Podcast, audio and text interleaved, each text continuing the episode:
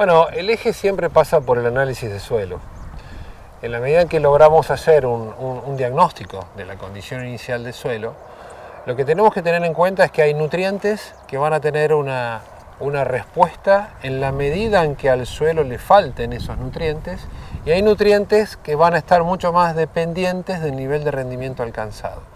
Entonces, la clásica de analizar el suelo y resolver disponibilidad de fósforo, disponibilidad de azufre, disponibilidad de zinc, disponibilidad de bases de intercambio, principalmente calcio y magnesio, nos va a inducir a cuál es el manejo nutricional de base que tenemos que dar.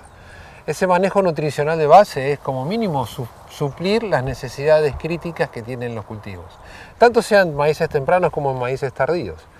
Que el hecho de que el suelo en los maíces tardíos esté más caliente no impacta en, que no alcancemos el umbral crítico que el maíz requiere. El maíz requiere por lo menos una biodisponibilidad de 18 partes por millón de fósforo, más de 10 partes por millón de azufre, más de una parte por millón de zinc y tener un equilibrio en las bases de intercambio. Entonces el primer enfoque es hacer eso, un buen análisis de suelo, un correcto diagnóstico y sin importar si el año va a ser muy bueno o va a ser muy malo, porque es independiente del nivel de rendimiento, fertilizar con estos nutrientes en el arranque del cultivo. Cuando empezamos a pensar en, el nutriente tal vez más importante, que es el nitrógeno, tenemos que tener en cuenta que este sí responde al nivel de rendimiento. Entonces, la estrategia pasa en resolver el estado nutricional del cultivo y el rendimiento potencial alcanzable. En la medida en que ambos se despeguen, porque vamos con un año de buenas condiciones hídricas a mayores rendimientos, probablemente la demanda supere la oferta del suelo y ahí tengamos que hacer un ajuste por fertilización. Por eso, aún en maíces tardíos, yo soy proclive a que la fertilización de nitrógeno sea postergada en el tiempo y no en el arranque del cultivo. En el arranque basta con una dosis que satisfaga los requerimientos iniciales y después un adecuado diagnóstico de la capacidad de este despegue, cuánto se me despega la demanda respecto de la oferta, me va a permitir a mí ajustar la fertilización. Si pensamos en el cultivo de maíz para la zona centro-norte de la provincia de Córdoba, tenemos que tener en cuenta que la necesidad de nitrógeno que deberíamos suplir cuando se nos despegan la demanda de la oferta eh, la tenemos que centrar en lo que nosotros hemos desarrollado como interacción nitrógeno por densidad de siembra en maíz. A qué nos referimos con esta interacción? Eh, la cantidad de plantas que vamos a colocar en el lote va a depender del nivel de rendimiento alcanzado y del híbrido que seleccionemos. Hemos dicho varias veces que para una determinada productividad habrá que colocar una densidad que será el cociente entre ese rendimiento y lo que cada planta puede aportar de granos al rendimiento. Una vez que está definida esa densidad, la nutrición nitrogenada de cada planta pasa a ser una constante porque cada planta va a producir la misma cantidad de granos. La cantidad de nitrógeno que va a demandar cada planta dependerá del cultivo antecesor. Entonces, si venimos de una rotación típica de vicia y maíz, o como estuvimos evaluando en estas últimas campañas, maní, maíz, la cantidad de nitrógenos por planta a ofrecer está alrededor de 1 a 1,5 gramos por planta mientras que vamos pasando a soja, vamos subiendo esta cantidad hasta llegar a la rotación que sería trigos, maíz o, cultivo, como estamos viendo aquí, cultivos de servicio de gramíneas maíz o maíz maíz, donde nos vamos a los valores más altos de nitrógeno por planta requerido. Entonces, una vez que tenemos determinada la cantidad que necesita el cultivo, lo que nos falta ver es la oferta. Y para analizar la oferta, lo que hemos encontrado como un adecuado ajuste para esta región central de Córdoba es que tenemos que ir a muestrear los nitratos presentes en los primeros 60 centímetros del suelo. En el estadio en el cual el maíz se encuentra entre 4 a 6 hojas totalmente desplegadas. Razón por la cual, como dijimos en otras oportunidades, no tendríamos que poner todo el nitrógeno en la siembra, sino refertilizar con nitrógeno durante la etapa de crecimiento inicial del cultivo. Esto nos lleva a que, por ejemplo, si ponemos 50.000 plantas por hectárea o 60.000 plantas por hectárea, típico de tener 6 plantas por metro cuadrado, y el cultivo antecesor es soja, y estamos en un nivel de de, rendimiento esperado de cercano a los 10.000 kilos, tengamos que disponer en un total de 160 o 180 kilogramos de nitrógeno por hectárea, al cual restado de lo que el suelo ofrezca en ese momento será lo que tenemos que agregar como fertilización. Entonces, frente a tu respuesta, no diría que es ni, ni stock inicial, ni stock inicial más mineralización, sino este juego de interacción nitrógeno por densidad y disponibilidad de nitratos en el suelo en B6. En la zona norte, al menos nuestro equipo no ha podido ajustar un balance de nitrógeno simplificado para el cultivo de maíz como sí lo hemos hecho en el cultivo de trigo. Las razones que yo supongo eh, nos llevan a, ver que no podemos utilizar el método de balance es que eh, en el caso de trigo tenemos siempre ambientes estables. Los inviernos son fríos, a veces son secos o a veces son húmedos, pero es un ambiente estable. En cambio el maíz siempre enfrenta primaveras cambiantes e inicios de verano cambiantes, donde la, combinación entre bruscos cambios de temperatura o, precipitaciones muy intensas en cortos periodos de duración. O sea, la inestabilidad climática del centro de la provincia de Córdoba lleva a que sea muy difícil generar un balance. ¿Por qué es esto? Bueno, porque necesitamos eh, indicadores o coeficientes necesarios para usar en los balances nitrogenados, como entre otros el factor de mineralización o el coeficiente de mineralización de la materia orgánica del suelo. Este coeficiente es muy difícil poderlo estimar, dada esta, esta variabilidad climática de la que estamos, y por otro lado, el nitrógeno en el cultivo de maíz es uno de sus principales gastos. Entonces hemos optado por utilizar la técnica de maximización de beneficios o dosis óptimas económicas. Y todo este planteo que hemos mencionado de interacción entre nitrógeno y densidad de siembra, lo hemos asociado a lo que es la dosis óptima económica de nitrógeno y la densidad óptima económica de siembra. Por lo tanto, estamos más convencidos de que este es el método para hacer un correcto diagnóstico de nitrógeno en maíz. A la hora de resolver la cantidad de plantas a sembrar y la cantidad de nitrógeno a agregar en el cultivo de maíz, tenemos que tener como faro, guía, lo que es el rendimiento alcanzable del cultivo o potencialmente lograble. Este rendimiento varía, varía entre años, varía entre, entre campos, varía entre regiones dentro del centro de Córdoba, pero justamente somos la región con mayor variabilidad intralote. El hecho de tener un ambiente ondulado, suavemente ondulado, de que hay sectores de, bajos, sectores de loma, sectores con influencia de napa, a veces napa dulce, a veces napa salada, nos lleva a encontrarnos con distintos ambientes dentro de cada potrero con distintos niveles productivos.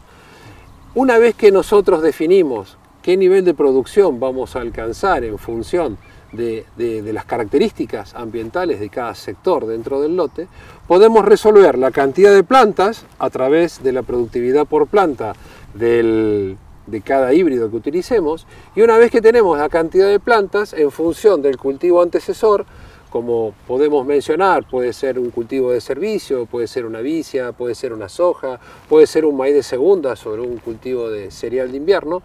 nos, posiciona en la cantidad de nitrógeno por planta que tenemos que ofrecer. Entonces, con la densidad ajustada al rendimiento potencial del ambiente y con la oferta del suelo más las condiciones del cultivo antecesor, resolveremos la cantidad de nitrógeno a agregar, a la cual deberemos descontar de la oferta que encontremos en el suelo entre 4 y 6 hojas. Nitrógeno es una parte de la historia y en realidad hay que tener en cuenta que si uno tomara el rendimiento que obtiene y lo divide por la cantidad de milímetros de lluvia que tuvo o riego, daría algo parecido a la eficiencia del uso del agua. Y si hace lo mismo con la cantidad de nitrógeno que agrega, daría algo parecido a la productividad parcial del nitrógeno. Estos dos valores, eficiencia en el uso del agua y eficiencia en el uso del nitrógeno, son claves para discutirnos si estamos haciendo una producción eficiente y sustentable. Entonces, yo le recomiendo a todo aquel que, tenga la oportunidad de escuchar esta, esta conversación, eh, que haga este ejercicio de analizarse cómo está su eficiencia en el uso del agua y cómo está su productividad de nitrógeno. ¿Qué ocurre cuando nos empiezan a faltar otros nutrientes necesarios en el suelo? Como mencionamos, fósforo, azufre, zinc, magnesio, calcio, potasio. Lo que empezamos a perder es justamente estas eficiencias. Podemos llegar hasta sostener el nivel de rendimiento en alguna medida, pero a un costo de pérdida de eficiencia muy alto. Trabajos que estamos a punto de publicar indican que tenemos ganancia de más del 100% en la eficiencia de uso del nitrógeno cuando hacemos una fertilización balanceada. Entonces, el eje pasa por empezar bien. Y para empezar bien tenemos que empezar con un correcto análisis de suelo, un adecuado diagnóstico y cubrir todas las necesidades de todos los nutrientes. Hay que tener mucho cuidado que en el centro de Córdoba estamos empezando a detectar deficiencia de algunas bases, principalmente calcio y magnesio. Este año hemos encontrado un gran incremento de rendimiento por haber suplido con magnesio y tengamos cuidado que cuando estamos en ambientes de suelos arenosos y nos encontramos con un arranque de campaña de un maíz tardío en enero con una intensa precipitación como ocurrió en la campaña pasada, el magnesio es muy móvil en el suelo y la lluvia puede percolar o lixiviar importantes cantidades de magnesio.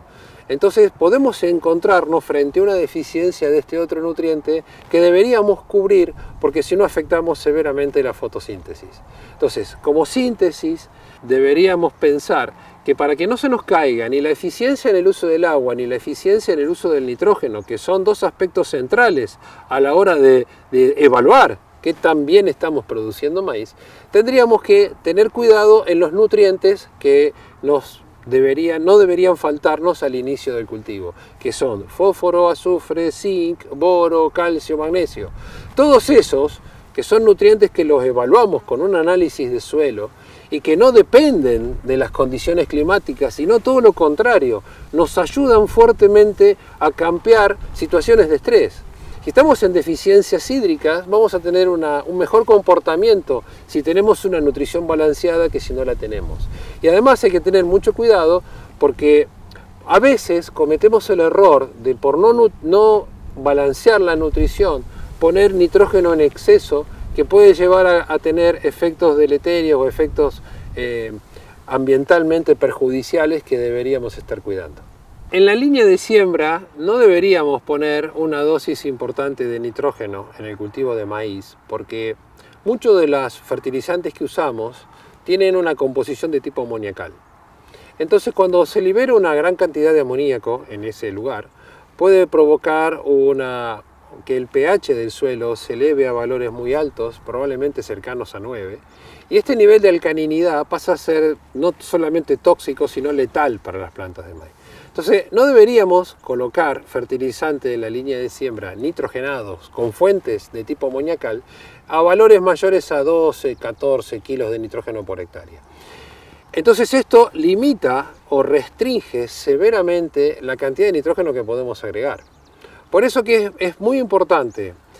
si vamos a poner una cantidad de nitrógeno de arranque del orden de 40 o 50 kilos por hectárea, que puede ser la dosis recomendada de arranque, que tengamos que hacerlo por fuera de la línea de siembra o en la entrelínea o con otro, con otro implemento dentro de la sembradora que nos separe o nos distancie la cantidad de nitrógeno que ponemos. Y por eso es tan importante esto otro que nosotros también decimos que es la refertilización nitrogenada de maíz que es ir a poner nitrógeno en estadios más avanzados del cultivo. En ese caso, todas las fuentes son válidas, lo podemos enterrar, lo podemos chorrear, lo podemos bolear, siempre y cuando no, sean fuentes que volatilicen, y, y de esta manera evitamos el problema de la fitotoxicidad causada por fertilizantes nitrogenados en la línea. Para lograr un óptimo rendimiento de maíz tardío en el centro o norte de la provincia de Córdoba, deberíamos considerar más factores de los que estamos hablando. No solo es un correcto ajuste de la